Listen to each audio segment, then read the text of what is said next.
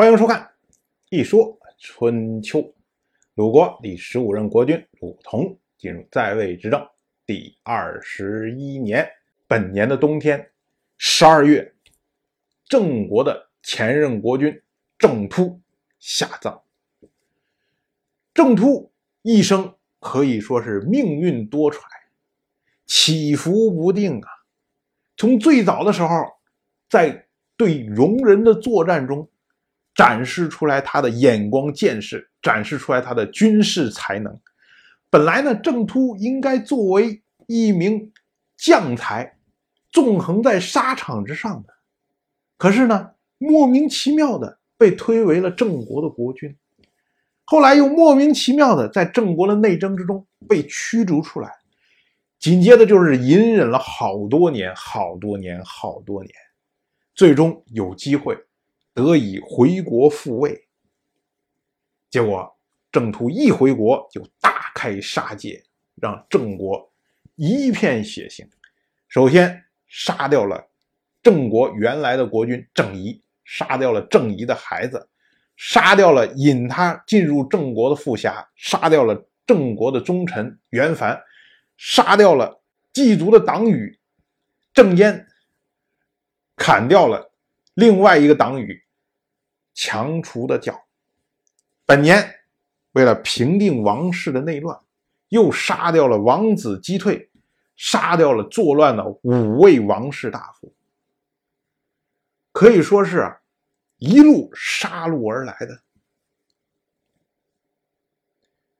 所以呢，聚集了大量的仇恨。郑突活的时候，当然没有人敢对他怎么样，但是郑突去世之后。这些怨恨终于爆发出来，就是显示在为郑突订立谥号这个问题上。郑人按谥法至禄无辜，曰立，为郑突定谥号为立，后世也就称郑突为郑立公。但我们要注意一件事情，虽然说啊。春秋时代的谥号是基本上可以显示出来这个人的一生的功过，但是大多数时候有功有过的人定谥号的时候，还会尽量倾向于他功的部分，避开过的部分，就是尽量还是定个好的谥号。所以春秋时代定恶谥的这些君主。并不是非常多，而这些恶事中呢，又是以“灵”和“利”这两个字最为突出，而郑突竟然被定了“利”这个字。我们还要注意的是，郑突去世之后，继位的是郑突的儿子郑杰。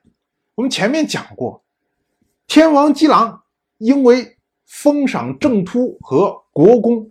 一个给了盘剑，一个给了酒杯，就因为这么一点小的区别，郑杰都要对天王不满。那么郑杰怎么可能轻易的允许说，你们因为怨恨我老爹，就给我老爹设一个这么差的、这么坏的一个谥号？怎么会轻易允许呢？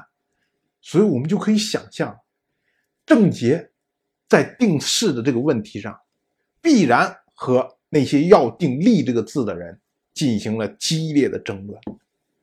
这点呢，我们可以从郑突下葬的时间上面窥见端倪。所谓诸侯五月而葬，郑国因为喜欢赶时髦、新兴国家，所以一般三个月就下葬了。可是郑突呢，他是今年五月去世，十二月才下葬。历时了八个月，而且《春秋》在记录他下葬的时候没有标明准确的日期。按照《春秋》记录的习惯，过期下葬，也就是你超过五个月才下葬的这些诸侯，又没有记录他下葬的具体日月。一般情况下，是因为怠慢或者什么特殊的原因，导致这个下葬的时间一变再变，一变再变。所以呢，春秋就把这个具体时间就给去掉了，不再记录。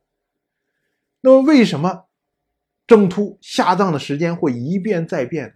估计啊，就是在议事这个事情上，郑杰和那些希望能够定恶事的人不断的争执，导致谥号定不下来，定不下来谥号，人就没办法下葬，所以下葬的时间就一改再改，一改再改。可是到最后，郑杰仍然没有能够别过郑国人对郑突的怨恨。当然，我就这么一说，您就那么一听。谢谢收看。如果您对《一说春秋》这个节目感兴趣的话，请在微信中搜索公众号“一说春秋”，关注我。您不仅能得到《一说春秋》文字版的推送，还可以直接和我互动交流。我在那里等待您的真知灼见。